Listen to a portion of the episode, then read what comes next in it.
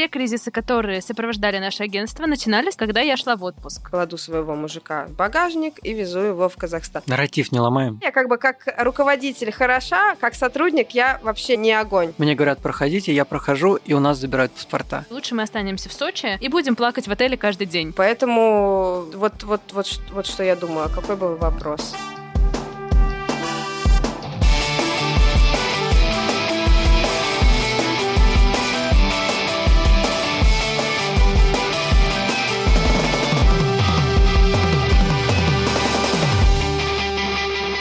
Всем привет! Это подкаст «Совет директоров». Каждую неделю мы говорим сотрудникам, что у нас совет директоров. Но на самом деле мы У нас собираемся... нет сотрудников.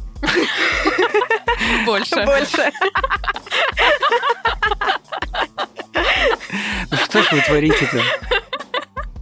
Но на самом деле мы собираемся здесь, чтобы шутить шутки. Ну, вы уже услышали от Наташи и от Тани.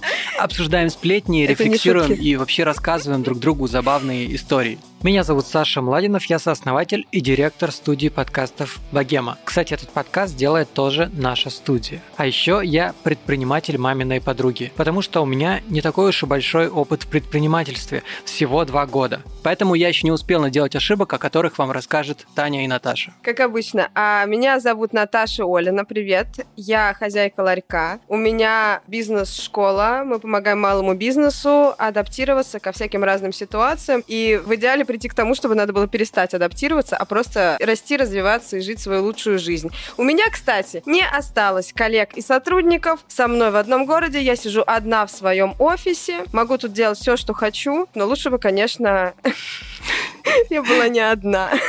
Сама себе хозяин просто. Сама себе хозяйка ларька. Всем привет, меня зовут Таня Пантелеева, я соосновательница агентства Doing Great, и нужен какой-то факт. Мы сняли 15 сентября новый офис в два раза больше, чем у нас он был до этого. Тоже скоро буду сидеть в нем одна, как и Наташа.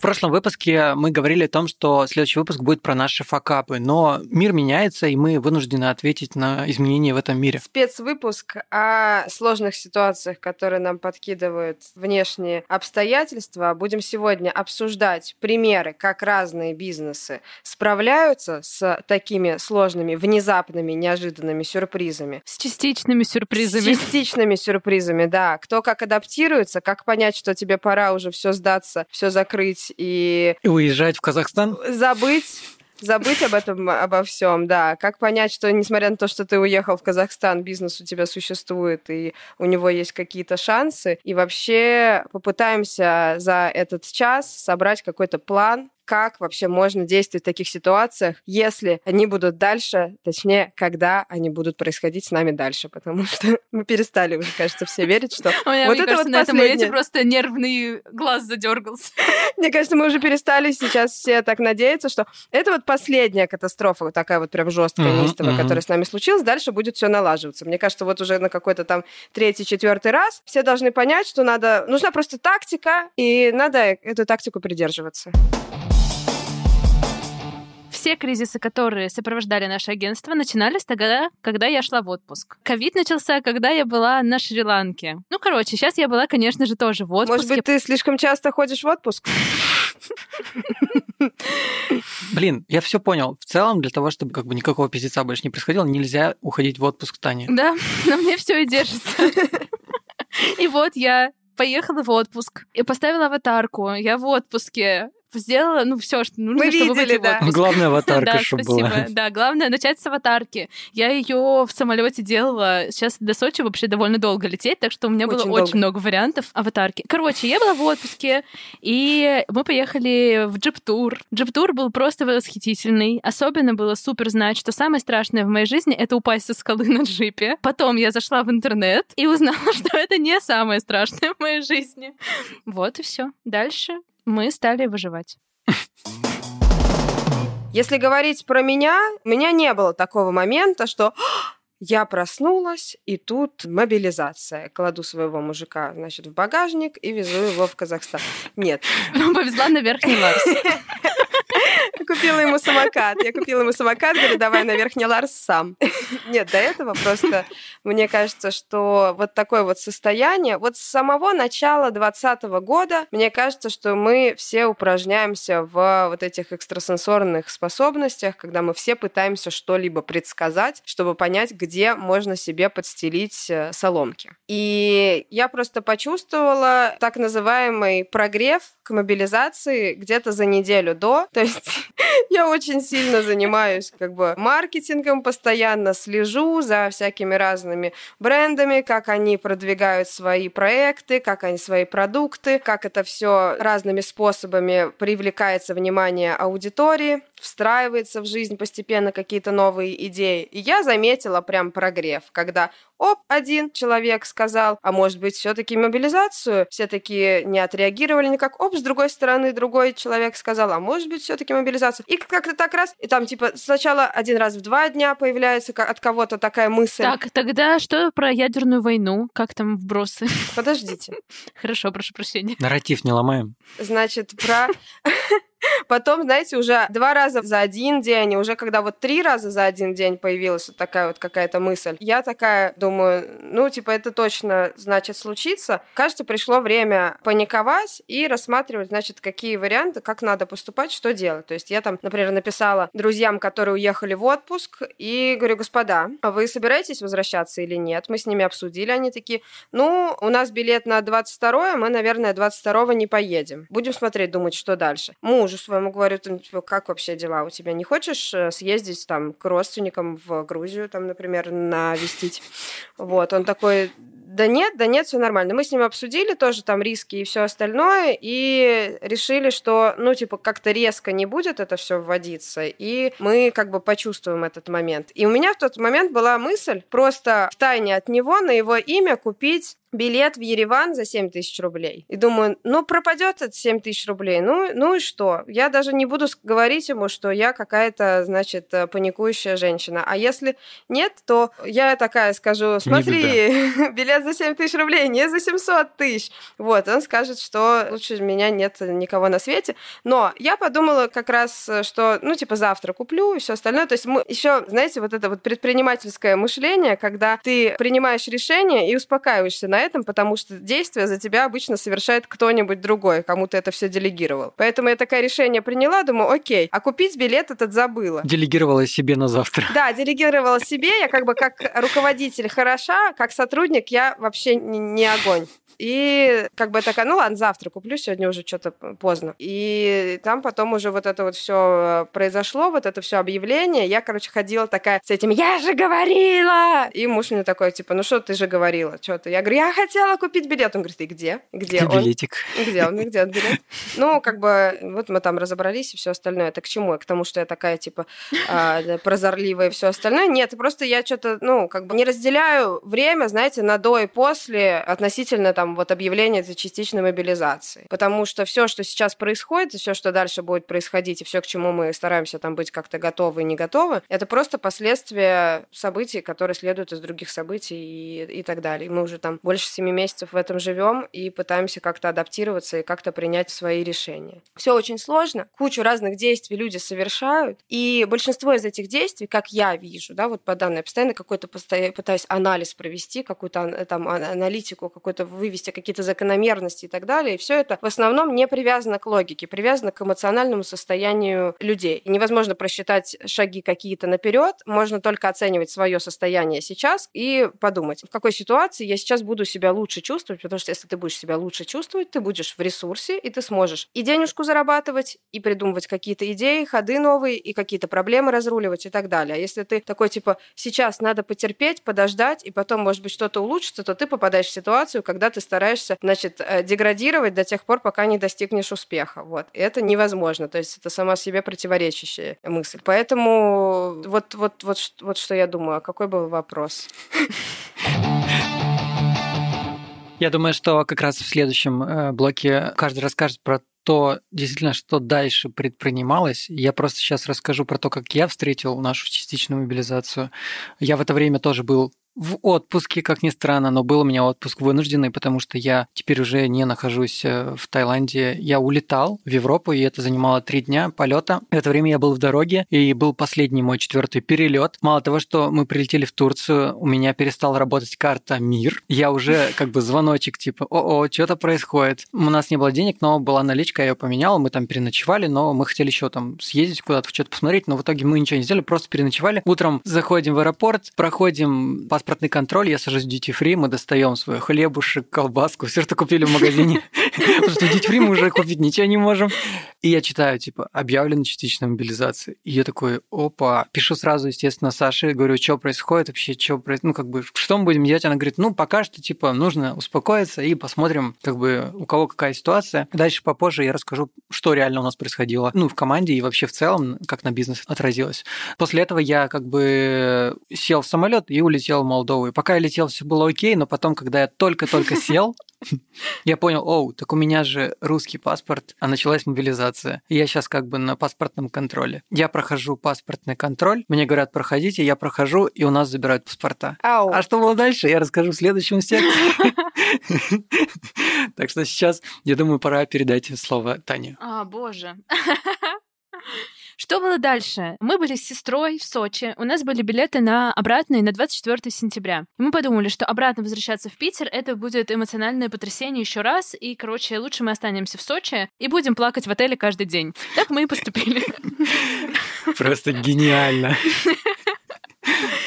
В общем, что, что было? Э, в первый же день мы договорились на созвон для команды с психологом, и это была как раз среда. И у нас обычно среда — это общий офисный день, когда все приходят, у нас еще новый офис, и, в общем, это должен был быть классный, хороший день. Э, был день рождения у одной из коллег, были поздравления с э, годом работы у девчонок. Короче, должен был быть очень классный, позитивный день. Мне кажется, что выжили из него все, что могли, но поменяли чуть-чуть концепцию, поменяли поменяли чуть-чуть то, что должно было происходить. И кроме части с поздравлениями, со всем этим, вот был созвон с психологом про тревогу и, в общем, про то, как быть в таких ситуациях. И всем это, мне кажется, помогло и поддержало именно вот в такой первый день, когда все ошарашены были очень сильно. И параллельно все это время я была в Сочи с сестрой, и так вышло, что мы вывозили ребят в Казахстан. Первыми были парни наших директорок. Они купили билеты, по-моему, на 22 сентября или 23 сентября, кажется. На 7 утра у них был рейс в Уфу. И вот они опробовали этот маршрут. И так получилось, что все стали спрашивать, и мы вывезли больше ста человек этим маршрутом, разработали... В общем, единственное, что позволяло не сходить с ума,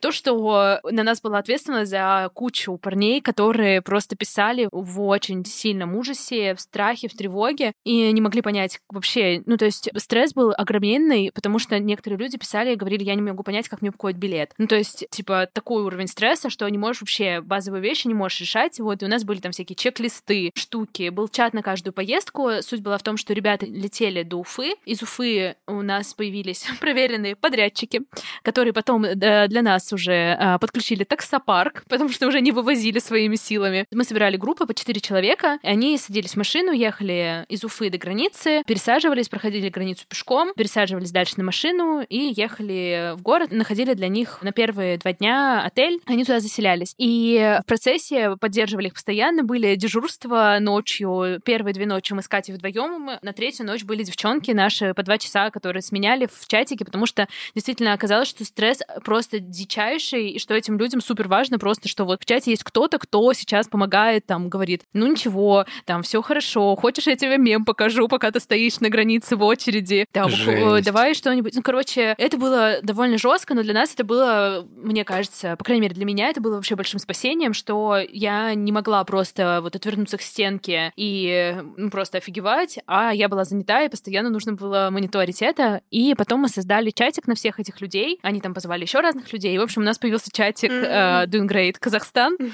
Там сейчас 300 человек, они все уже супер классные, все уже кооперируются, кто-то там ходит вместе, бегает, кто-то ходит вместе в бары. В общем, там уже какое-то... Они все уже оживают потихонечку. И мы собрали, сделали копилку, чтобы помочь тем, кто переехал и понял, что переехал с нулем рублей или вообще, в общем, без всего. И собрали 110, по-моему, тысяч рублей и бронируем там для них отели. Или вот сегодня купили одежду ребята и присылали. Вот. И, в общем, пока еще копилка это существует, и нам пишут разные люди, мы им помогаем. Это вот то, что помогло сейчас, и мы сейчас делаем проект в Казахстане, раз уж нас судьба свела с Казахстаном, мы хотим сделать какую-то штуку про Казахстан и про то, что оказалось, что столько людей, которые готовы помочь, и что очень хочется им всем сказать спасибо, потому что, наверное, все видели эти тиктоки от людей из Казахстана, которые говорили, да-да, ты говорил, не сдаю квартиру славянам, а вот э, мы и встретились. А, наоборот, в смысле, вот. сдаю, сдаю только славянам, а вот мы, вот мы и встретились, да, да, да, да, да, да. И оказалось, что этих людей просто очень много, которые помогают. Там была вообще моя любимая история, женщина на КПП, у нее было свое кафе, и она ставила чайник, и она просто постоянно включала этот чайник, чтобы поить тех людей, которые стояли на границе. Потому что изначально очереди там не было, и вот парни девчонок наших, они прошли там за 10 минут. Мы такие, вау, КПП, про которое никто не пишет. И действительно, про это КПП нигде в медиа вообще его не существовало. И это было непопулярное КПП, и очереди там в самый пик, наверное, стояли, по-моему, не больше 13 часов. Все равно жестко, конечно. Ну, в общем, э, женщины, которые постоянно включали чайник и поили ребят чаем. Люди, которые разрешили там на границе жечь костер.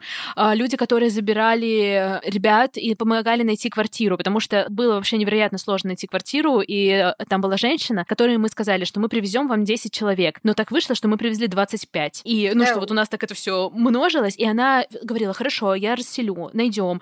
Вот, они все так встречали, кто-то там говорил, что дали денег, кому-то купили симку. В общем, это просто какой-то огромный поток людей, которые до сих пор помогают на связи и все такое. Вот хочется сделать что-то для них, ну и заодно открыться в Казахстане, похоже.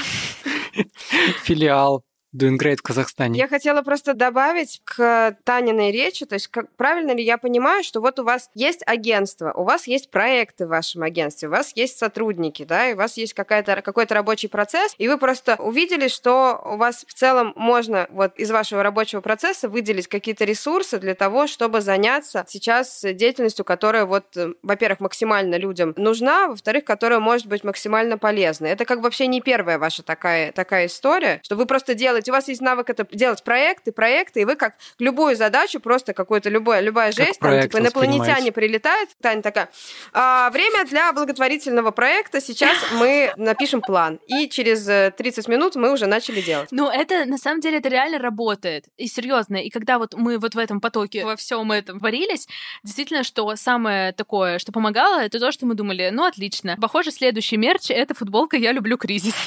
Ну, потому что, типа, из э, стратегии стратегии «бей», «замри» или «беги», получается, что вот наша стратегия — это «беги», и мы с Катей начали это делать, и потом оказалось, что наши девчонки тоже супер рады присоединиться. Да, получается, у вас просто такая как бы своеобразная форма переживания кризиса, это прикольно. «Беги и помогай» ну... у вас, знаешь, ну такая, то есть вы не бежите, понимаешь, вы не бежите покупать маски Одни, по рублю сами. и продавать их по 25 рублей в ковид. Ну откуда ты знаешь? А, кстати, да. Может, она ждет посылку с Амазона. Я, во-первых, выражаю огромный респект Тане, и, во-вторых, хотела сказать, что я полностью согласна с этой стратегией, и в рамках как бы своих возможностей и своих ресурсов я стараюсь примерно так же и поступать. То есть, если я, например, не, ну, как бы происходит какой-то кризис, какая-то сложная ситуация, она может произойти как бы вот в глобальном смысле, как бы кризис, который затронет там весь мир, или там всю страну, или там вот город, в котором ты находишься, да, так это может произойти какой-то кризис локальный, который затронет какую-то просто группу аудитории аудитории. И, ну, тоже скажется. И я стараюсь сначала как бы построить какой-то план, да, с командой. Во-первых, как можно быстрее отреагировать на ситуацию, не игнорировать ее для команды. То есть первое, что я делаю, это я устраиваю созвон, и мы обсуждаем, что оп, все, все живы, все на месте, все, не, никто не отъехал кукухой пока, все сейчас все хорошо, все все понимают, все держатся вместе, и окей, старый план отменился, сейчас будем придумывать новый план. И типа, давайте запланируем завтра там на 11 утра совещание по придумыванию нового плана. И как бы понизить тревогу среди команды, для, это всегда для меня было как бы первым действием, потому что я как предприниматель чувствую ответственность. И сейчас у меня не такая большая команда, и я их не могу потрогать, да, и обнять. Я уже говорила, что я одна осталась в этом городе. Вот, они все в разных странах. Еще хоть бы они, блин, в одной стране. Нет, мне бы тогда было обидно, если бы они поехали все в одной стране и там бы тусовались. Они все в разных странах, абсолютно. Даже не в разных городах, а в разных странах. Ну, теперь ты можешь точно сказать, что у тебя международный ларек. Международный, да, да, международный. Не, он давно международный, кстати. Эти мемы про международные компании новые. Эра международных русских компаний. Но раньше, когда я занималась общепитом, заведениями, мероприятиями, когда вот там самый пиковый какой-то момент у меня команда насчитывала там 120 человек из разных проектов. И я понимала, что, значит, э, любая стрессовая ситуация, любой какой-то кризис, надо всех собрать. Ну, может быть, не всех вместе, то есть э, команду каждого проекта, с ними поговорить и дать людям почувствовать, что мы все понимаем, мы все вместе, у нас есть сложности, и мы их будем решать, и мы будем держать их в курсе. Потому что люди, которые сотрудники, работают в компании, в большой или в маленькой компании, да, где там все помещаются в одной комнате, или наоборот какой-то огромный, где вы всех коллег разом и не видели никогда. Сотрудникам сложно, потому что не они полностью принимают решения, и им кажется, что они не обладают полным как бы спектром информации, и начинает казаться, сейчас нас всех уволят, или сейчас мы все закроемся, или сейчас что-то такое произойдет. И вот это ожидание чего-то неизбежного, неприятного, и вот эта какая-то тревога, она убивает последние вообще клетки работоспособности. И как бы, если у вас даже не было проблем в бизнесе, там, типа, вот что-то произошел, какой-то катаклизм, но клиенты не пропали, да, все ходят. Но сотрудники перестали функционировать, и из-за этого могут начаться проблемы. То есть даже когда никто не предвещал. Поэтому как бы я что сделала, как всегда по старинке, значит, собрала команду, мы все обсуждали, поговорили, решили, что все, мы держимся вместе, все нормально, все хорошо, все придумаем. Просто надо, просто все надо придумать заново, и все, все окей. Концепция немного поменялась. Ну да, Чуть-чуть. как всегда. А, да, потом у меня есть студенты, да, которые у нас учатся и которые тоже как бы сразу же тоже задаются вопросом, а что им делать и так далее. А мы выступаем как такая менторская поддержка, как раз как э, эксперты, которые помогают решать проблемы, помогают принимать решения и так далее. Я понимаю, что я оказываюсь в ситуации, когда мне нужно помочь принять огромное количество решений, да, и то есть как бы нужно оказать поддержку нашим студентам. То есть это вот то дело, которое мы делаем, тем, кто у нас уже учится. Потом у нас там, например, есть еще аудитория, подписчики, мы ведем соцсети, мы ведем там телеграм-канал, инстаграм и так далее. У нас есть подписчики, люди, которые нам ставят лайки, которые какие-то задают вопросы, там пишут комментарии и все остальное. Я подумала просто, окей, я что сейчас могу сделать в рамках как бы своей экспертности? Мы просто написали, что, ребят, вот если у вас сейчас какие-то происходят перемены в жизни, вы куда-то едете или не едете, или не знаете, ехать, не ехать и так далее, но у вас есть бизнес, и вы еще не понимаете, чего с этим бизнесом делать. Да, там вот этот вот мем с кружочками, когда типа чума, война, и надо идти на работу, типа, а ты где-то вот здесь посерединке. Да, всем же надо. Работу-то не отменили. Класс, никак. что мы все знаем новые мемы и можем их обсудить. Да, Да, да, да. Вот, ну это прям вообще супер, супер популяр. Ну вот, и как бы мы сказали, что если вот вам сейчас нужно помочь подумать, или вы уже уехали, у вас бизнес остался в России, или вы там собираетесь, или не из-за этого какая-то проблема, и вы сейчас не понимаете, что нужно, вы можете нам написать, мы с вами созвонимся, поможем вам подумать, поможем вам решить, можем вам подсказать. Если вам нужна вот такая вот поддержка, то вы нам напишите, и мы с вами созвонимся. Там была занята хотя бы, да, действительно, какое-то количество дней, потому что мы созванивались и разговаривали. В основном, действительно, ребятам нужно было просто, ну, Выговорить ну, поговорить, да, хотя поговорить и рассказать, потому что есть сотрудники, ты с ними должен держать лицо, например, и ты должен быть самым сильным, ты мама, папа, там, и так далее. И надо просто поговорить, высказать переживания, обсудить. Из-за того, что у нас есть как бы опыт вот это, знаете, данные статистики, то есть у нас есть тут наши студенты, тут наши коллеги, тут еще что-то такое. Параллельно я сразу стала как бы опрос собирать, то есть на что сейчас может повлиять, какие у людей могут быть проблемы. Ну, это, это уже профессиональная деформация, то есть любой ситуации я просто каздев собираю, типа, что меняется, что как бы, чем я могу помочь людям и как вообще мне дальше функционировать, потому что у меня что? Я продаю курсы, и никто не покупает курсы, пока он стоит э, сутками на границе, например, э, с Казахстаном или с Грузией, или... Стоит такой, дай-ка я куплю курсы, вот прям Да, сейчас нужно, вот сейчас Запишусь-ка необходимо. я, да, да, на... на Чтобы развивать свой бизнес. Но вообще, с другой стороны, ты стоишь на границе, тебе, возможно, придется открыть твой бизнес уже в другой стране, то пройти курсы по развитию бизнеса очень Ну, даже это просто не самое актуально. первое, это как бы не самая первая необходимость, и как бы абсолютно... У меня еще в этот момент, естественно, был прям вот запуск, то есть у меня 3 октября должен был стартовать новый Ух. поток, и вот как бы последние две недели, ну, типа вот две недели перед запуском, это как раз самое время, когда люди принимают решение, то есть у них, они зарегистрировались, и они должны там как раз вот у них есть местечко, они должны оплатить. Или они только вот там, до них доходит эта информация, они там оставляют заявку и так далее. У меня, во-первых, отдел продаж там, значит, переходит границу с, э, с Грузией, отдел SMM у меня проходит границу с Казахстаном с Таниной помощью. У меня все чем-то заняты. Отдел, значит, э, маркетинга у меня вспомнил, что он находится в Сербии, и надо раз в месяц пересекать границу, и тоже в этот момент поехал пересекать границу, поехал в Македонию, чтобы не выселили из Сербии. И я такая думаю, я говорила, кстати, что, что я одна. Ну вот. Я такая, ну, ну окей, разберемся. Ну, короче, если ты продаешь товары не первой необходимости, ну, то есть, например, кофеек это товар первой необходимости. Ты, короче, вышел из дома, почитал новости, пошел, бахнул фильтр пол-литра и как-то пришел в себя, да, вечером пошел в бар и там э, выпил еще алкоголь, да, и там, ну, как бы, еще там пришел в себя. Или наоборот, поесть там тоже. Это то, что сиюминутные какие-то радости. Даже, может быть, одежда действительно в момент стресса может иметь более высокие продажи, потому что человеку нужно как-то эмоционально вот эту вот дыру и тревогу восполнить.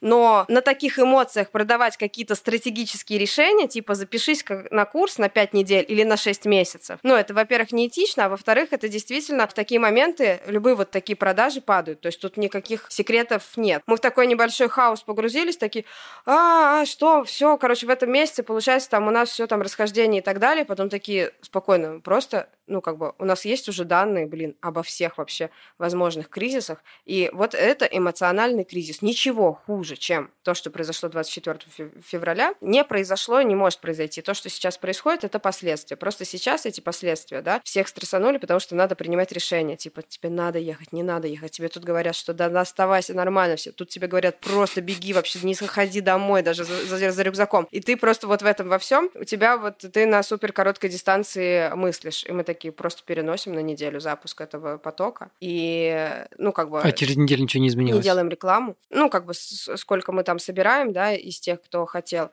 тех и собираем, и, и запускаем его в том виде, в котором есть. Потому что те люди, которые впишутся сейчас, им, значит, нужно это сейчас. И мы не будем ждать там, типа, что вот мы там хотели, чтобы у нас там, не знаю, 50 человек записалось. Сколько запишется, с теми мы и стартанем, и дальше уже будем просто в стандартной модели продолжать работать, потому что, ну, как бы просто вот работать, работать как, мы, как мы работаем. И на самом деле просто за эту неделю уже я посмотрела, значит, по запросам в Яндексе и в Гугле упало количество вот этих вот всех запросов, типа мы все умрем, ядерная война, что делать при мобилизации. Охренеть, ты даже такое анализируешь. Ну, это не я анализирую, есть там кто, кто анализирует, просто я уже ну, как бы слежу примерно за этими данными. То есть э, достаточно сильно упало это все, как бы э, вот эта тревога. И люди, которые звонили, говорили, все, мы, мы типа нам нужен возврат, мы все, мы, не- мы не будем, нам не нужны никакие курсы, нам сейчас нужны деньги, срочно деньги на билеты. Все как-то разрулились, все вернулись, то есть никто не в итоге не отказался, никто не решил типа на следующий поток через месяц только, чтобы сейчас пока прийти в себя. То есть всем нужно было как минимум неделю, чтобы более-менее прийти в какую-то норму. И для того, чтобы там появились новые, новые заявки от новых людей. То есть как бы вот этот стресс длился неделю. То есть нужно было предпринять какое-то действие, люди действия предприняли, дальше они выходят из этого стресса. И, как я понимаю, в целом вообще по статистике от одной до четырех недель какое, какое-либо вот кризисное любое потрясение, какое угодно, действует на людей. Дальше, что бы ни случилось, человеческая психика адаптируется и старается как всеми силами, просто зубами и когтями старается приблизить себя к нормальной жизни. И поэтому, типа, максимум через 4 недели после любого кризиса все равно спрос на товары не первой необходимости, все равно он э, возвращается. А я просто напомню, что у меня закончилась ситуация с тем, что я в тот момент, когда объявили мобилизацию, прилетел в новую страну, прошел паспортный контроль, и у меня забрали мои паспорта, потому что я гражданин России, моя жена тоже гражданинка России, а у меня других документов нету. И как бы наставить на том, что я гражданин и этой страны, в которую я прилетел, Молдова, бессмысленно, потому что у меня нет никаких документов в подтверждение того, что я гражданин этой страны. Это только есть там бабушка, да? Да, но единственное, единственное, что меня реально спасло, то, что в моих документах написано место рождения Молдова. И что? А подожди, а что они хотели-то от тебя? Ну, потому что как бы началась мобилизация прям день в день, пока еще никто не знает. Очевидно, что никто не знает, как действовать, потому что буквально вот ее объявили, и через полтора часа я заезжаю в новое, как бы в новое mm-hmm. государство. Они не знают, как действовать. И меня просто начали расспрашивать, кто я, чем я занимаюсь. Я говорю, я занимаюсь подкастами. А что такое подкасты? И вот здесь самое смешное. Типа объяснить людям, что такое подкасты. И я начинаю объяснять. Они спрашивают у моей жены, пока она говорит, я блогер. А блогер на какую тему? Говорит, travel. А что такое travel? Да путешествуем мы.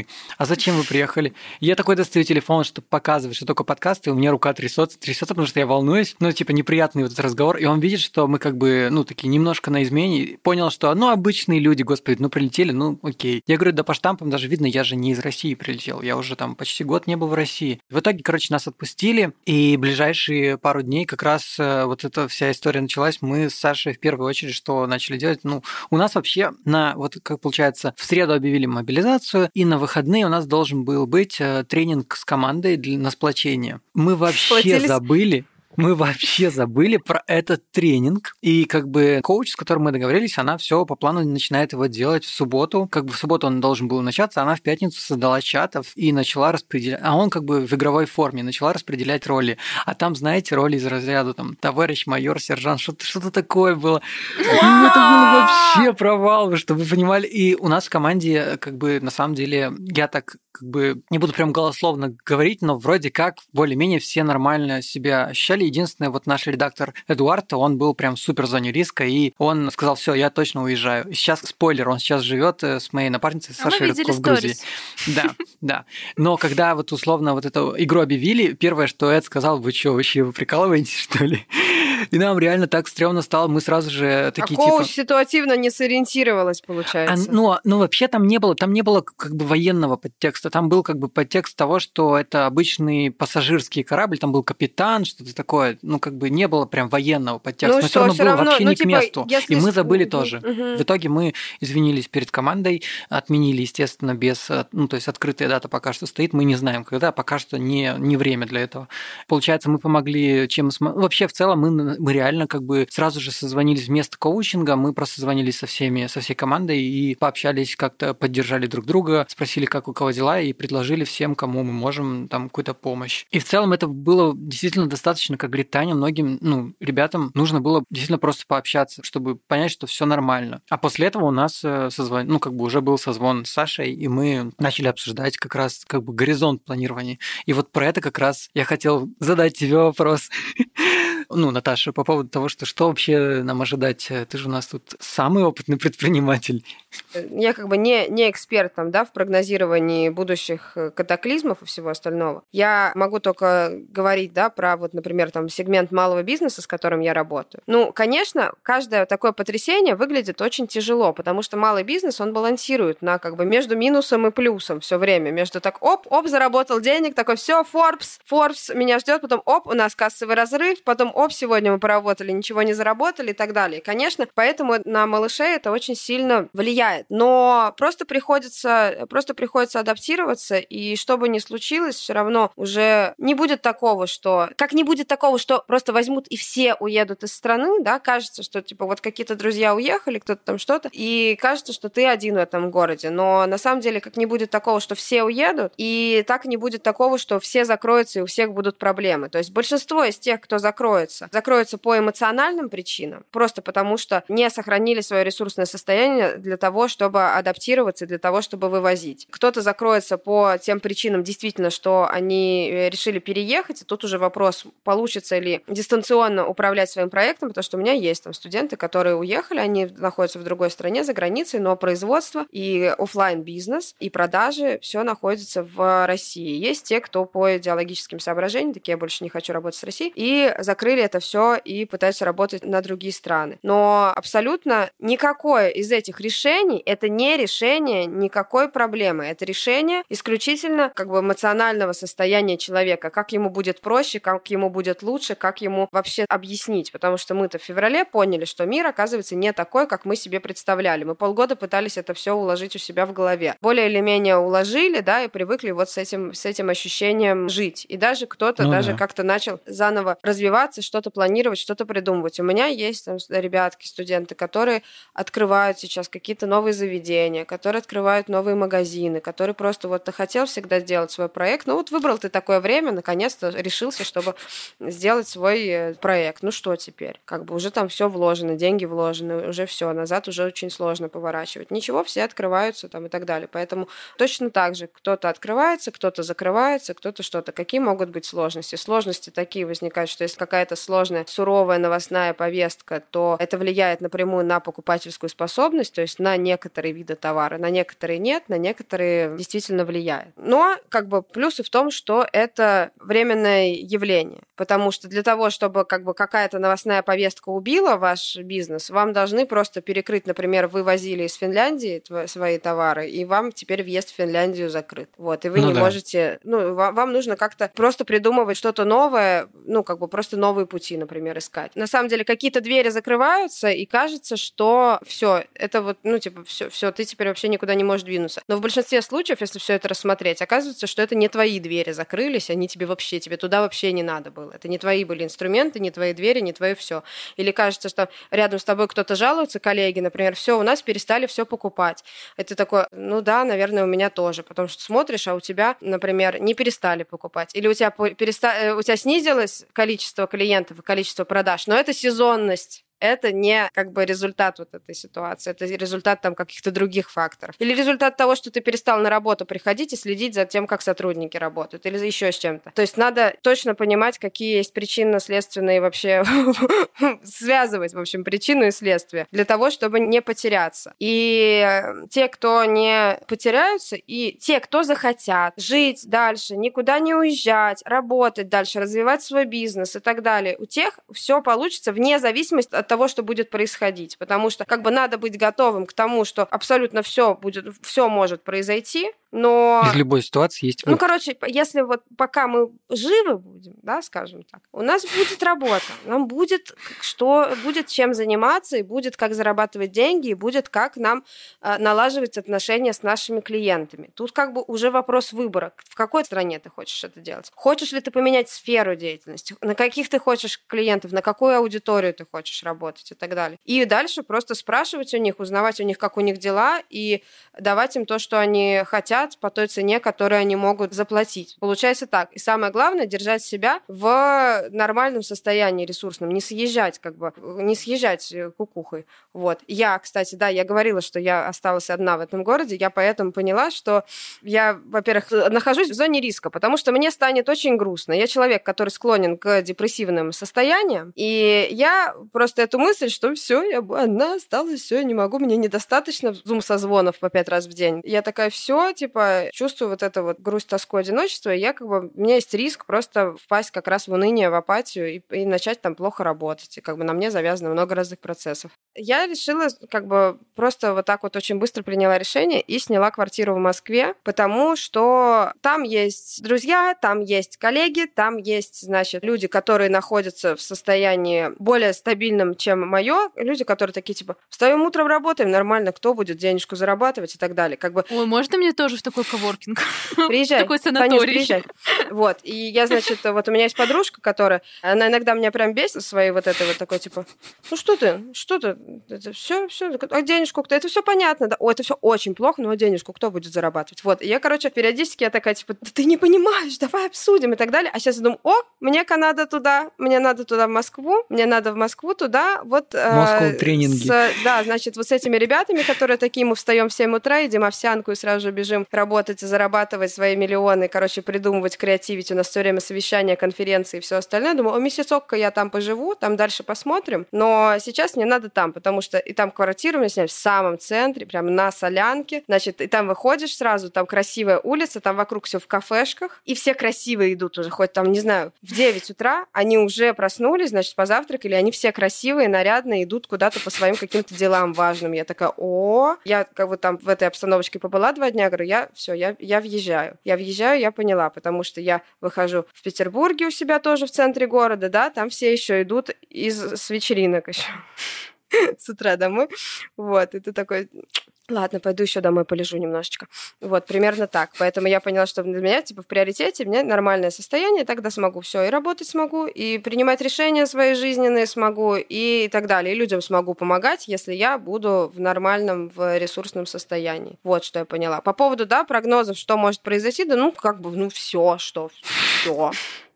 Теперь может произойти все, что угодно. Всё, ну да. Можем умереть. Но если мы умрем, уже то как бы все уже, ну типа, ну, ну все уже, какая разница. А если мы не умрем, то как бы все можно вывести остальное. Все просто рабочие задачи. какие-то. Надо быть честным, раньше гарантий тоже никаких не было. Да. Это все могло произойти, и мы должны были к этому быть готовы. Просто мы не предполагали, что оно произойдет, думали, что ну нет. Но оно как бы вполне было реально. И вот оно случилось.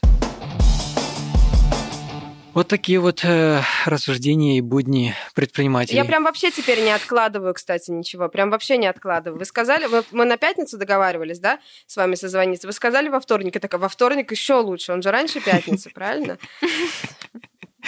Слушай, тут надо вспомнить, э, есть такой рэпер Карандаш, и у него была строчка, Ой. что мне не нужен сейф, ведь все бабки в голове. Имеется в виду, что на самом деле ты права. В любой ситуации, как зарабатывать деньги, это зависит от твоих скиллов, и то, что там, что случилось вокруг тебя, не отбирает твои скиллы и твой Мгм. опыт. И ты его как бы всегда можешь применить. Просто нужно немножко оглянуться, собраться силами и идти зарабатывать свои денежки, я не знаю. Карандаша обожаю. Он еще говорил 033 130. У меня есть деньги, но я не куплю из принципа. Да. Е, на одной волне. Да, я думаю, что на этом мы в целом можем подходить к концу, завершать наш выпуск. Философский вывод уже, мне кажется, был. Он как бы был сразу же с предсказанием будущего и заодно философский вывод. Поэтому вы могли заметить, что в этом выпуске, например, я почти не шутил. На сегодня серьезный выпуск, более серьезный выпуск.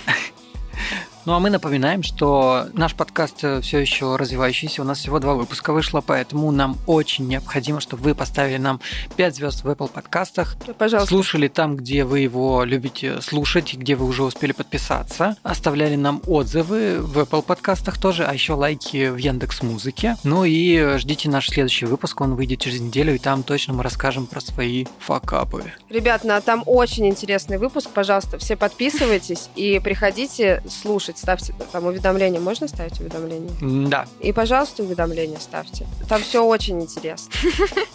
Ну и напоминаю, что с вами были мы. Меня зовут Саша Младинов. Я Наташа Олина. Ну, Я Таня Пантелеева. Ну и хотим сказать спасибо тем, кто еще также помогал в создании этого выпуска, нашему редактору Софье Грошевой, нашему режиссеру монтажа Андрею Кулакову. И кто-нибудь скажите мне спасибо, потому что мне реально не хочется самому себе говорить. Спасибо. Саше Младину, нашему продюсеру, который одновременно еще и ведущий. Всем пока. Пока! Пока.